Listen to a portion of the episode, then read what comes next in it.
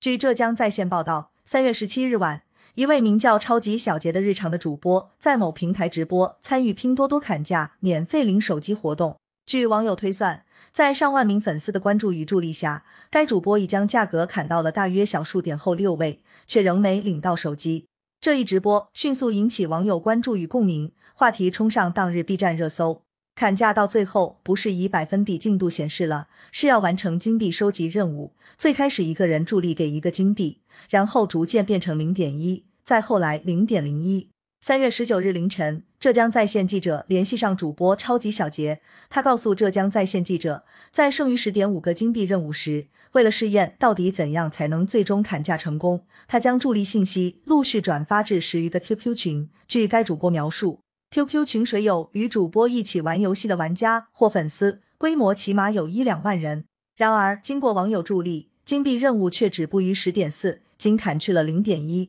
上万水友没砍下一台拼多多手机，相当于都砍到小数点后六位了。有观看直播的粉丝表示。由于众多网友助力后仍未成功，该主播尝试电话联系拼多多客服人员，表示邀请了很多朋友砍价，但页面会出现卡在某一步的情况。多次分享砍价口令后，口令二维码进不去，砍价进度调到后面已经不动了。在多番追问砍价规则时，客服人员的电话直接断线。直播结束后，当晚二十三时四十四分，超级小杰在微博发布动态称收到了一张零一元购买该手机的优惠券。但他表示，目前并不清楚发放优惠券的原因。这一话题也迅速引发网友们的吐槽，不少人的槽点都集中在“砍一刀永远砍不完”上。反复分享给各种好友之后，成功概率的确会提升，但是越到后面，每个好友能带来的助力就越少。但是 A P P 会用不同的话术告诉我，很快就能成功了，还有百分之九十九点九九就可以免费领取了。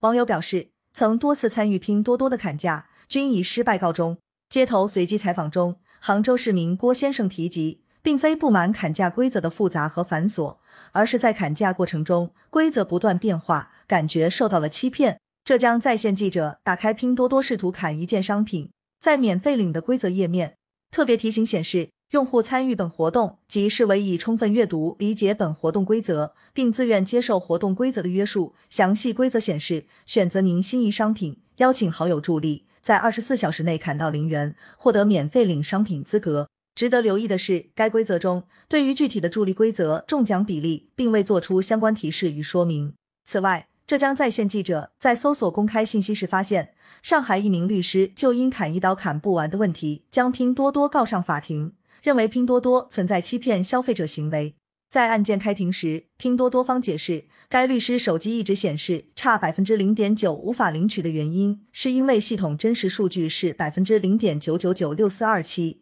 邀请十几位好友后才砍掉百分之零点零零八五七四五，还剩下百分之零点九九一零六八二。针对直播与网友遇到的问题和大家关注的规则问题，浙江在线记者联系拼多多，截至发稿，拼多多未对事件进行回应。一些社交电商会通过深谙人性的产品设计，吸引用户流量，保持粘性，从而实现促进商业交易的目的。上海段和段律师事务所合伙人、中国法学会网络信息法研究会理事刘春泉表示，对于是否存在虚假宣传，目前暂时无法界定，但是如果对消费者存在误导性，也是不可取的。根据《反不正当竞争法》第八条，经营者不得对其商品的性能、功能、质量、销售状况、用户评价、曾获荣誉等做虚假或者引人误解的商业宣传，欺骗误导消费者。刘春全认为，经营者有如实全面告知消费者的义务。到底怎样才能砍价成功？对于许多消费者内心的这个疑惑，